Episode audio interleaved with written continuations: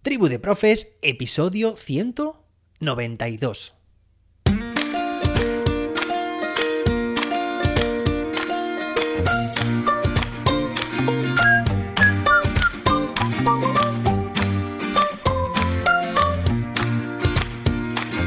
Hoy es martes, día 11 de octubre de 2022. Hoy se celebra el Día Internacional de la Niña y el Día Internacional de Ada Lovelace. ¿Quién es Ada? Os estaréis preguntando. Bueno, pues Ada es Ada Lovelace, una importante mujer matemática precursora de la computación.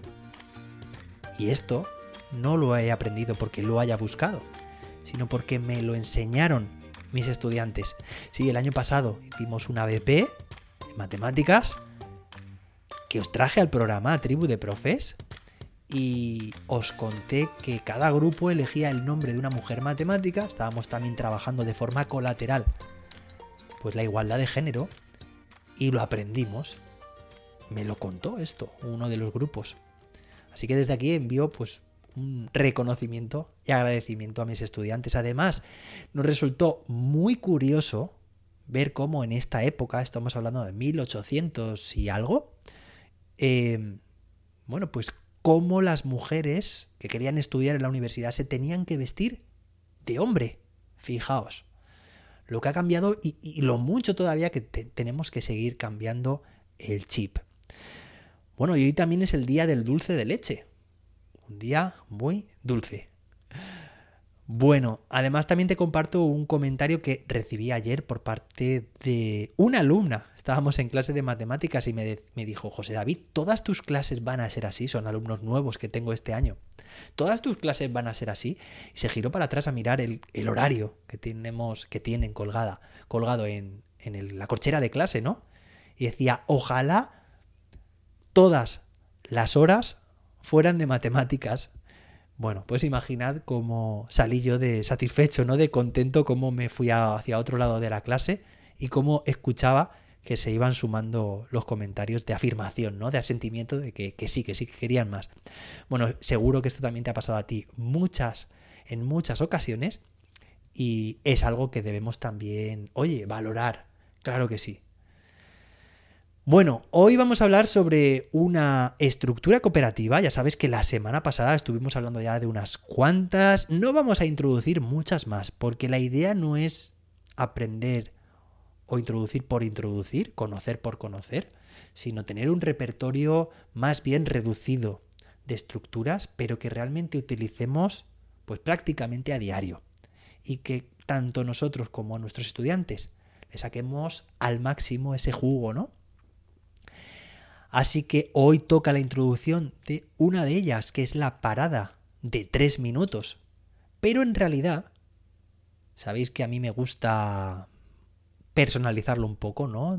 Adaptarlo un poco, no lo que cojo pues va a misa de lo que aprendo, ¿no? Sino después de un rodaje, después de cierta experiencia, darle mi toque personal.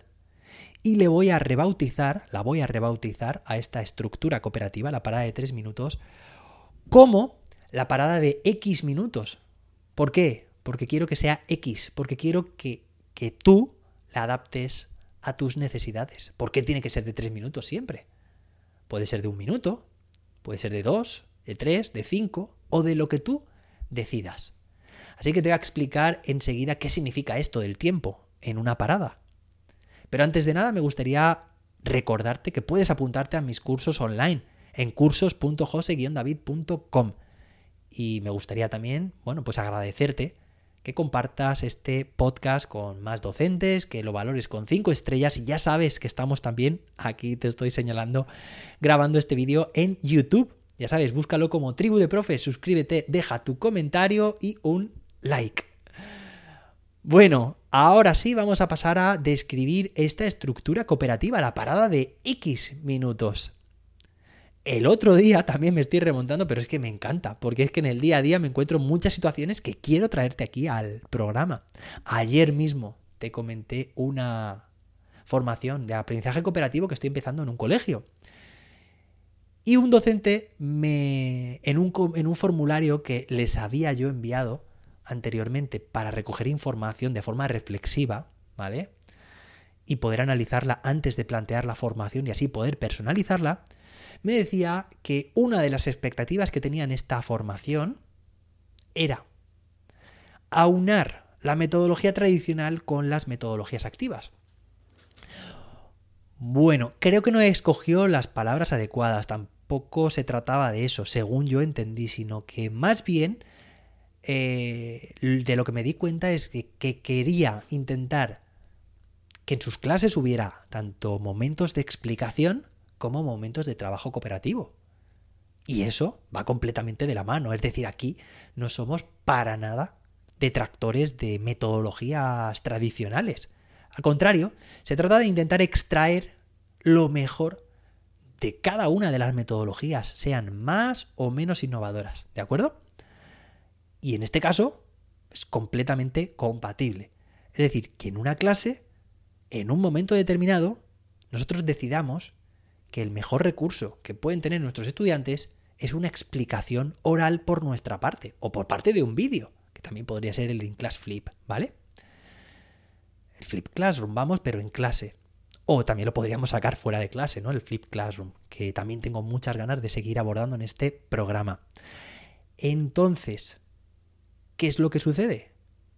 Que sí, que podemos tener una explicación en un momento determinado de nuestra sesión, pero claro, estamos todo el tiempo que le estemos dedicando a esa explicación, lo estamos perdiendo de que nuestros estudiantes estén trabajando.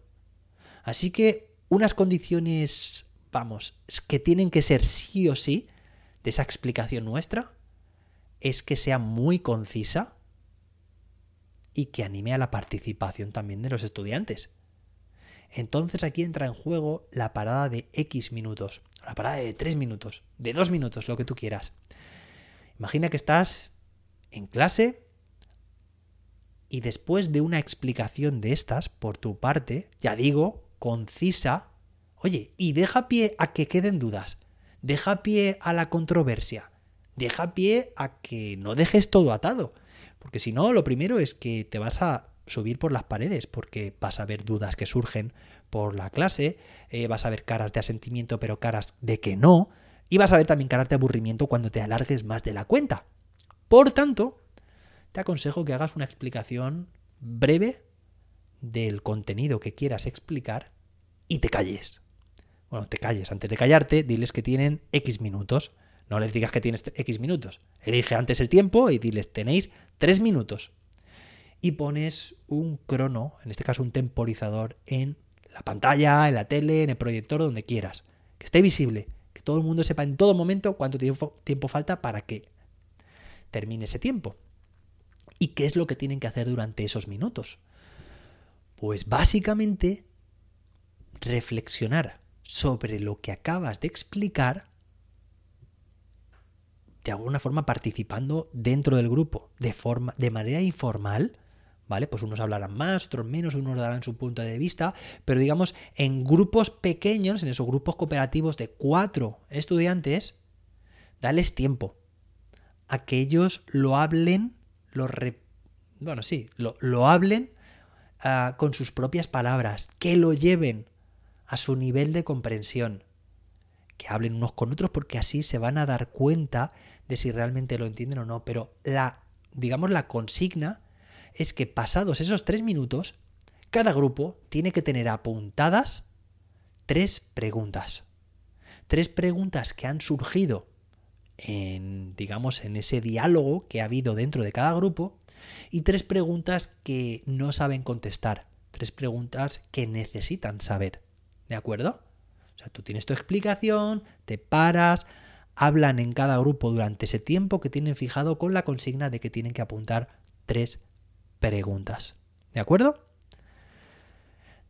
Pasado esos tres minutos y con las tres preguntas de cada grupo apuntadas, las apuntan ellos y ellas mismas. Aquí podría surgirte la necesidad de un secretario que apunta las preguntas, o mejor incluso que todos y todas escriban esas preguntas. Fíjate nos estamos quitando por el episodio de ayer la figura, el rol de un secretario, no hace falta, además hacemos que todos participen más aún. ¿De acuerdo? Pues bien, por turnos, los grupos van lanzando sus preguntas. Y si llegado a el siguiente grupo nos damos cuenta de que esa pregunta, o se dan cuenta de que esa pregunta que tenían apuntada ya la habían contestado otro, ya la habían lanzado otro grupo anteriormente, pues se la saltan y se y lanzan la siguiente, ¿de acuerdo? Entonces, fíjate que lo de eh, diseñar o plantear tres preguntas básicamente es para permitir que después, pues si hay un grupo que ha pensado esa misma pregunta, pues tú tener también como, como grupo otra pregunta en la recámara, incluso una tercera, ¿de acuerdo? Pues bien, entonces pregunta que nos lanzan y pregunta, oye, que no hace falta que contestemos nosotros, puede contestar otra persona. Claro, seguramente si en un grupo ha surgido una pregunta, pues no va a ser alguien de ese grupo quien la conteste, pero sí de otros grupos de la clase. Entonces aquí lo que estamos haciendo es un debate, bueno, un debate o un diálogo súper interesante, súper productivo. Estamos haciendo a los estudiantes partícipes de ese contenido, de, de esta parte de la sesión. Y estamos haciendo además que intenten ayudarse los unos con los, a los otros con esas, estas explicaciones. ¿De acuerdo? O sea, el ayudarse a aprender. Uno de los objetivos del aprendizaje cooperativo. Si nadie lo contesta, pues ya puedes pensar tú en explicarlo o bien, pues dejarlo para que el día siguiente se conteste. Y que en casa intentes dar, dar con la solución. ¿De acuerdo? Fijaos lo que estamos haciendo. Incluso esto también se podría enlazar con un saco de dudas. Se meten todas las dudas que no hemos sabido contestar dentro de un saco y en la siguiente sesión las vamos contestando. Bueno, hay muchas formas en realidad de hacerlo, ¿vale? Pero lo que sí que nos tiene que quedar clara, claro, es que nuestras explicaciones tienen que ser muy concisas, sin temor a que nos estemos dejando cosas por decir, o ejemplos que dar, o cabos sin atar. ¿Por qué? porque precisamente de lo que trata esta estructura cooperativa, la parada de X minutos, es que durante ese tiempo nuestros estudiantes hagan esa parte. Lo intenten comprender, intenten extraer la información y planteen sus dudas. Pero fijaos que estamos convirtiendo una explicación que podría peligrosamente dilatarse en el tiempo mucho, iba a decir pues 10, 15, 20 minutos y casi toda la sesión, hacer una sesión mucho más participativa, mucho más activa y con mucho más compromiso por parte de nuestros y nuestras estudiantes. ¿Te das cuenta, no? Cómo podemos favorecer esas interrelaciones positivas en nuestras clases gracias a la parada de X minutos que quiero que tú también la personalices y le des el tiempo que necesites en tus clases. Pero fíjate, súper interesante cómo estamos haciendo mucho más dinámica esta, esta explicación. Cuando, mira, fíjate, eh, muchas veces se puede eh, prever cuándo vas a, a introducir esta estructura cooperativa en tus clases. O sea, tú puedes decir, bueno, pues mañana tengo previsto hacer esta, esta explicación y luego voy a hacer una parada de tres minutos. Perfecto. Pero a mí muchas veces me ha ocurrido que durante mi propia explicación yo no lo tenía previsto, he notado a los estudiantes con mucha necesidad de hablar entre ellos sobre lo que yo les estaba contando, que he encontrado el mejor momento para decir tres minutos o dos minutos, pongo el crono en pantalla, y ese es el tiempo que tenéis para hablar sobre lo que estamos comentando y lanzar tres preguntas.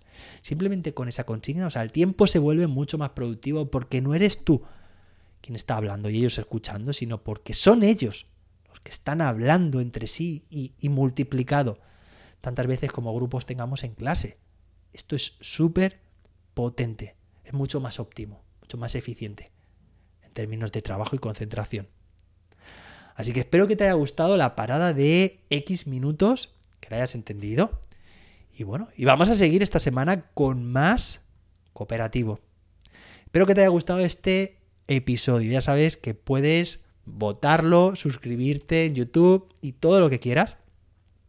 Y que puedes apuntarte a mis cursos online en cursos.jose-david.com. Nos escuchamos mañana miércoles. Sí, mañana es festivo en España, pero mañana nos seguimos escuchando y nos, seguimos viendo también. Hasta entonces, que la innovación te acompañe.